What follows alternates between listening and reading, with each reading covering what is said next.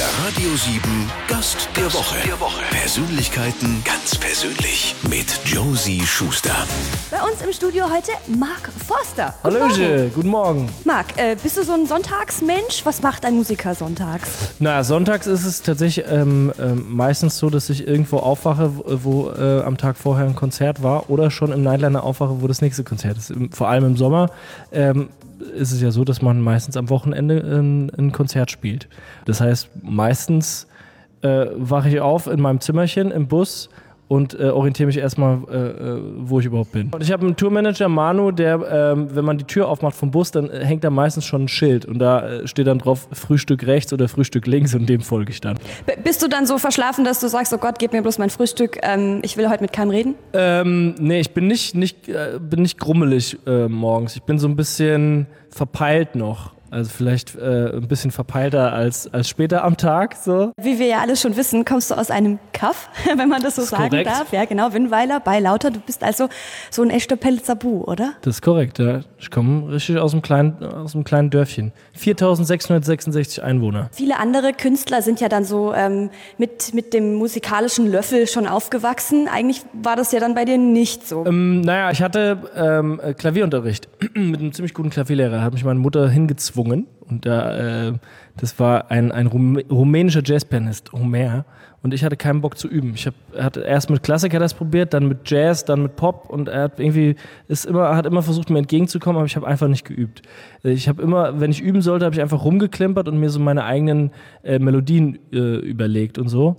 Und äh, irgendwann hat er zu mir gesagt, ja, dann überleg dir doch mal ähm, einen Text dazu, zu deinem blöden Geklimper und so. Und dann habe ich das gemacht. Das, äh, als ich 10, 11 war, dann äh, handelten die Songs viel von, von, von meinem besten Kumpel und von Hausaufgaben, die ich nicht mag und so. Und äh, äh, letzten Endes mache ich das heute immer noch genauso. Ich klimper einfach rum und schreibe über die Sachen, die mir so passieren. Wobei über Hausaufgaben habe ich schon lange keinen Song mehr geschrieben. Das ist aber doch äh, ganz schön schwierig. Also viele Songschreiber, die haben ja dann eine Gitarre in der Hand oder ein Klavier und wissen dann so die Melodie dann einzuklimpern. Wie, wie machst du das dann? Na, ein bisschen äh, ist dann doch hängen geblieben. Also das, äh, äh dafür reicht es dann schon. Für Chopin und so reicht es nicht. Aber äh, für, ähm, um mich selber zu begleiten, das, das hat, dann, hat er dann äh, noch hingekriegt, der Hummer. Und den Kollegen zu zeigen, was man gemeint hat, oder? Genau, ja. Man macht ja heutzutage auch viel, ähm, also zumindest ist es bei uns so, äh, viel Musik auch ähm, am, am Rechner. Irgendwie ist ja viel Beat-basiert bei uns und so. Und ähm, das ist ja das Gute, ne? Die, die größten äh, Produzenten dieser Welt, äh, davon ähm, können die allermeisten gar kein Instrument mehr spielen. Die, ähm, die, die, die bauen sich dann das, äh, das zusammen. Findest du das gut?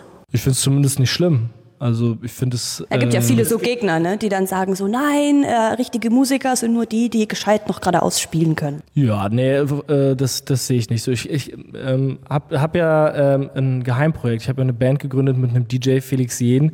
Ähm, ich glaube, ich, ich trete ihm nicht zu nahe, wenn ich sage, dass er jetzt äh, nicht der größte Pianist ist und auch nicht der größte Gitarrist auf der Welt.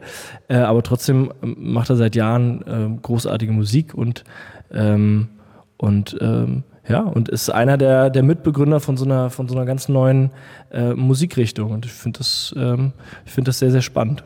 Ja, Stimme war ja ziemlich, ziemlich geil eigentlich. Also finde ich jetzt. Ähm, Gibt es da so in die Richtung schon neue, neue Ideen? Weil das ist ja eigentlich nicht die Art Musik, die du machst und du hast ja dann was unterstützt, was jetzt nicht so deins war. Gibt es auch wieder neue Dinge, die nicht so deins sind, wo du sagst, naja, mit denen möchte ich aber zum Beispiel aus äh, Sing a Mein Song jetzt vielleicht neue Kooperationen, wo man sich was wünschen könnte, wenn man wollte? Ja, Sing mein Song. Wir ähm, haben wirklich eine intensive Zeit miteinander verbracht. Ne? Das ist, ähm, ist wirklich mehr als nur ein Fernsehformat. Da hängt man wirklich äh, sehr intensiv miteinander ab und ähm, es ist, ist ja immer so, du bist jetzt ein bisschen früh dran. Ne? Es ist, ähm, über viele Sachen darf man ja immer noch nicht sprechen und so. Ähm, aber ich gehe davon aus, dass, ähm, dass das äh, vielleicht nicht alles, alles vorbei ist nach dem Ende der, der Sendung. Was war dein liebster getauschter Song? Was war der Song, den du am coolsten für dich so fandest, Von den du Leuten, die meinen Song gesungen haben oder umgekehrt? Ähm, beides. Ähm, schwer. Ich fand die tatsächlich alle ziemlich gut. Ich fand ähm, Gentleman schon ziemlich besonders. Er hat einen, einen Song von mir gecovert, Ich trink auf dich, der eigentlich super traurig ist und er hat den halt so Reggae-mäßig gemacht. Und äh, ich finde die Version eigentlich besser als meine eigene. Kommt vor. Und äh, von den Songs, den ich jetzt von den anderen gesungen habe, das, das kann ich ganz schwer beurteilen. Das, das, das müssen dann andere sagen. Wie, wie ist das? Also ähm, das ist man fühlt sich, glaube ich, doch, glaube ich, total gehemmt, das Stück auseinanderzunehmen, was jemand anders ja kreiert hat. Das ist ja eigentlich also wie so ein Kunstwerk übermalen, so ein bisschen. Macht ja also so ein Kandinsky an der Wand, da, wenn man da jetzt die Farbe nehmen müsste und drauf malen müsste mhm. mit einem Stift oder so. Das ist, glaube ich. Ich frage mich, was so ein Bosshausstück ist. Äh, ob das dann, ist das dann Kandinsky oder ist das dann eher so wie so ein so Kunstwerke aus, dem, aus der Kita übermalen?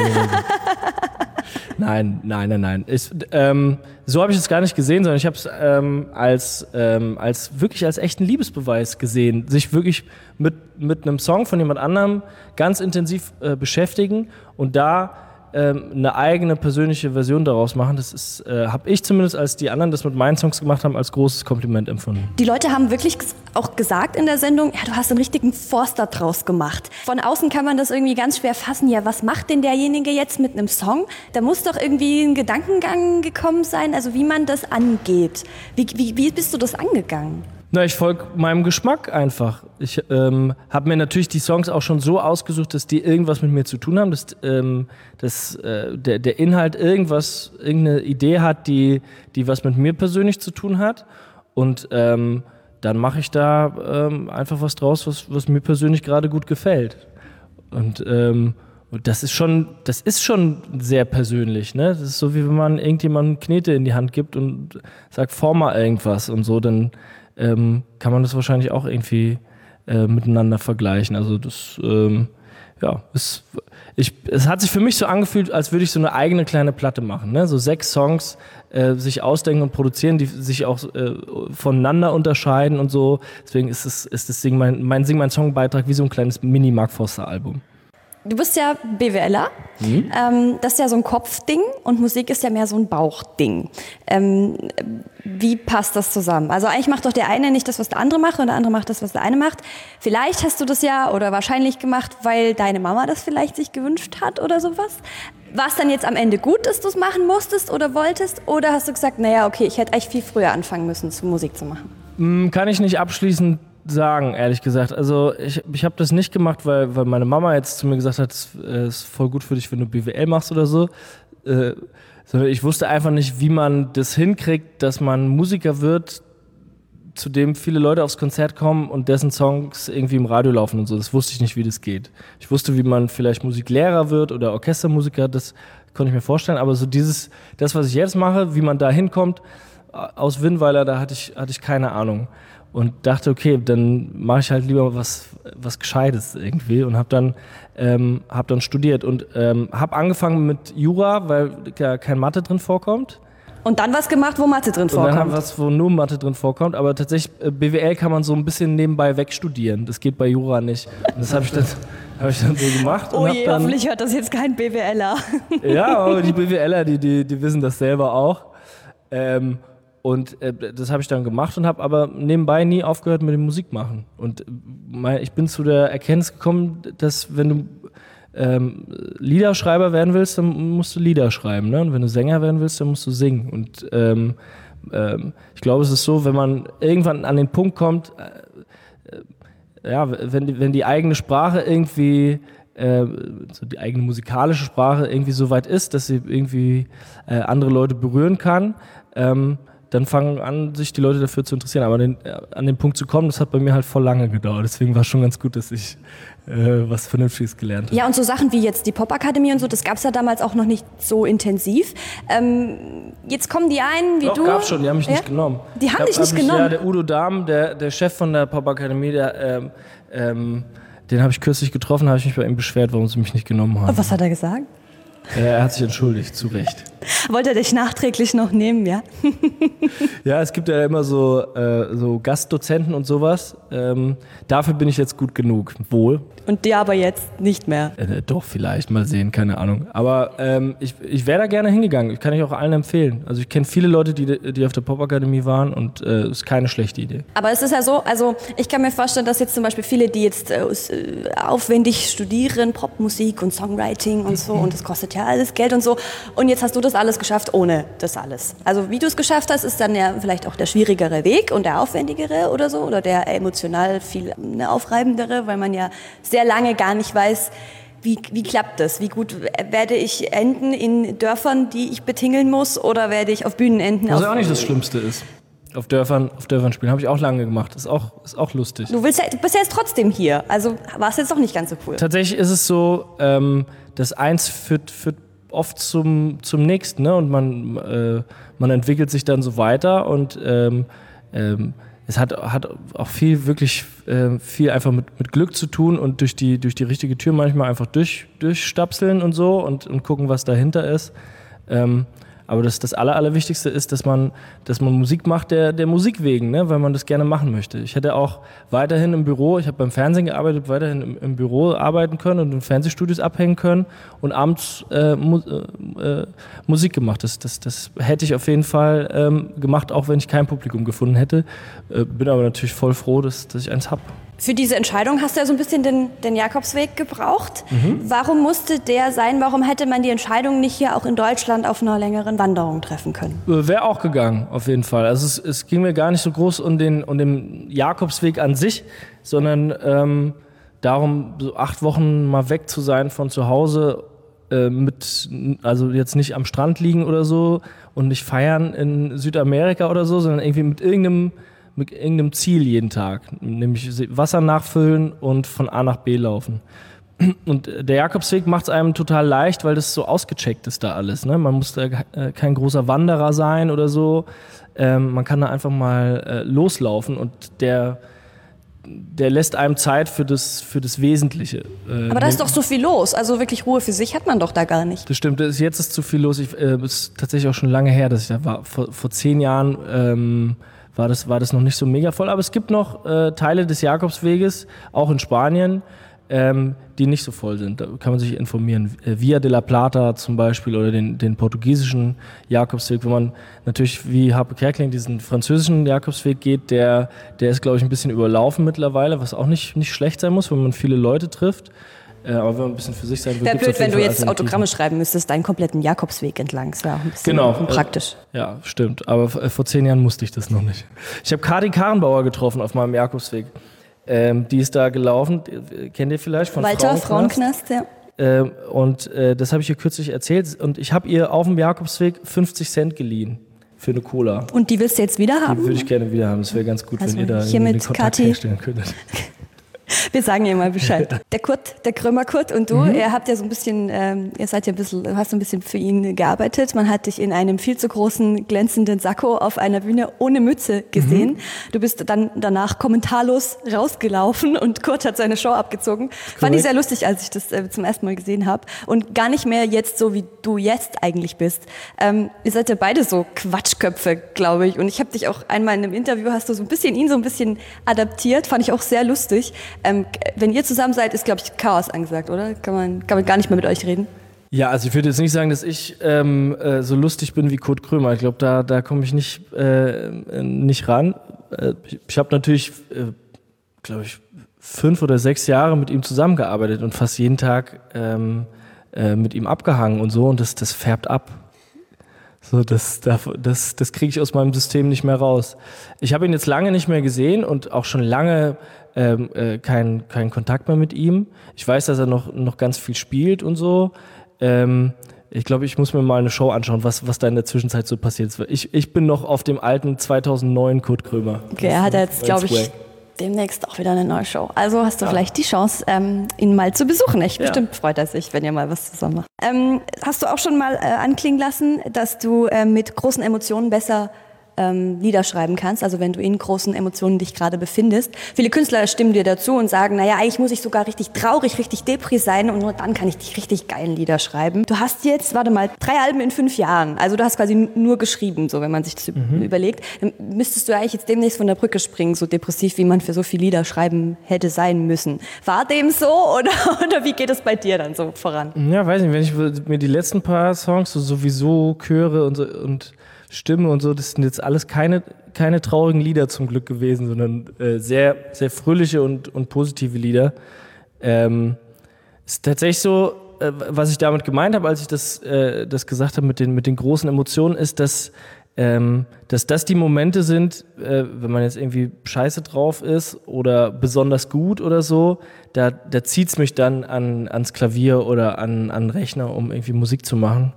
Ähm, und ähm, in den aller, allermeisten Tagen im Jahr ähm, ähm, läuft es bei mir über den Fleiß. Ne? Ich nehme mir das vor, ich, ich laufe mit offenen Augen und Ohren durch die Welt und schreibe mir so Worte auf und Phrasen und Bilder, die mir so über den Weg laufen und gehe dann in, in dieses Studio und, ähm, und warte, bis was passiert. Ne? Und me meistens passiert halt nichts. Das ist ja total deprimierend, oder? Ja, ja, das ist deprimierend. Und manchmal passiert aber was voll Gutes und äh, das ist dann so schön, dass das die anderen Tage wieder, wieder aufwiegt. Egal, wen du, wenn du dir jetzt jemanden auf der Welt aussuchen dürftest, tot oder lebendig. Sinatra, Elvis. Ja, Ach, äh, von, von mega vielen. Da gibt es unendlich viele äh, Songs. Ist natürlich. Äh, gibt ja Künstler, die ganze Coveralben machen. Also Annette ja. hat das auch sehr erfolgreich, finde ich, sehr schön umgesetzt. Die hat einfach ihre Lieblingslieder einfach zu ihren gemacht. Das ja? finde ich sehr ah. beeindruckend. Ah. Also äh, Rammstein, ne? Annette Louisanne macht Rammstein, war ah, ziemlich cool. Okay. Und ähm, man hört die Lieder ganz neu und denkt so, was, das ist das? Und ich könnte mir das bei dir. Oder klauen. umgekehrt wäre es eigentlich gut, wenn Rammstein mal Annette Louisanne Songs machen würde. genau. Ich will doch nur spielen. Das hat so einen blöden Unterton. Ich weiß auch nicht, ob das so gut wäre. Ähm, also ich würde eigentlich gerne mal, ich habe das äh, auch mal meiner Plattenfirma erzählt, ich hätte mal Lust drauf, ein, ein, ähm, eine Weihnachts-CD zu machen. Oh. Äh, wirklich, aber also ernst gemeint, ne? Mit einem richtig, mit so einem großen äh, Orchester oder einer Big Band oder so, ein ernst gemeintes Weihnachtskonzert kam jetzt nicht viel Gegenliebe zurück dafür. Ne? Ich arbeite Ich bin daran. dafür. Vielleicht muss ich noch ein paar Jahre ins Land ziehen lassen, aber früher oder später, es wird kommen. Ich glaube, du musst einfach mal als Beispiel dann einen Weihnachtssong einfach mal machen. Und vielleicht ist die Plattenfirma dann. Genau, es kommt ja jetzt die, die Sing mein Song Weihnachts, ähm, äh, äh Weihnacht, weiß ich gar nicht, Weihnachtsversion, Episode kommt ja noch. Äh, da, da übe ich schon mal, dann überzeuge ich die schon alle du bist ja eigentlich so, ne, privat bleibt privat und äh, deine Songs kannst du nur so, so privat schreiben, weil du eben, weil nicht ganz klar ist, um wen es eigentlich geht und deswegen kannst du das auch so nah an dich ranlassen. Mhm. Ähm, Nathalie, der Song für deine Schwester, Flüsterton auch sehr privat, sehr ausgepackt. Ähm, man zieht sich ja da so ein bisschen aus und ähm, auf der Bühne oder auch auf der Platte dann. Ähm, dir ist ja dann bewusst, dass die ganze Welt oder alle, die die Platte hören, das dann auch hören ähm, also was machst du dann mit dem Bewusstsein? Also du schreibst und willst aber eigentlich nicht sagen, wo, wo von wem und dann hört es aber trotzdem jeder. Also das passt doch eigentlich nicht zusammen. Mm, doch, finde ich schon. Also ähm, äh, das ist sozusagen, wenn man die Art von Musik machen möchte, die, die ich mache, ne? nämlich mit, mit Texten, die ziemlich distanzlos zu mir und was so bei mir so los ist, ähm, sind. Also ähm, sich echt anfühlen. Ich habe ich hab das, hab äh, das Gefühl, ich habe irgendwann mal gelernt, dass wenn ich eine echte Emotion beschreibe, die es wirklich gibt, dass dann die Wahrscheinlichkeit höher ist, dass jemand anders die auch fühlen kann, wenn er das hört. Das ist wie, wie stille Post, nur mit Musik. Und dass es richtig ankommt, hoffentlich danach. Und nicht wie bei stille Post irgendwie mit einer falschen das Interpretation. Stimmt. Aber auch das ist dann nicht so schlimm, äh, wenn zumindest, äh, wenn es zumindest sich nicht tot anfühlt, sondern, sondern aufgeladen ist mit, mit echten Gefühlen.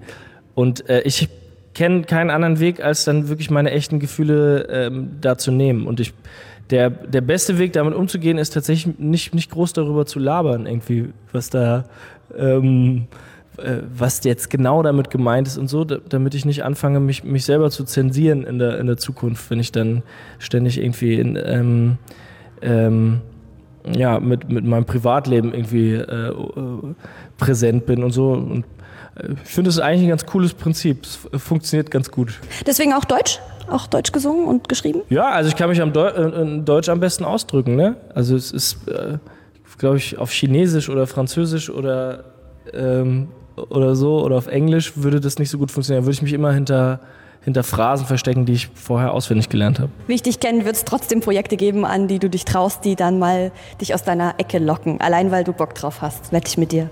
Vielleicht, mal sehen. Marc Forster bei uns heute Morgen. Dankeschön. Ja, sehr gerne. Radio 7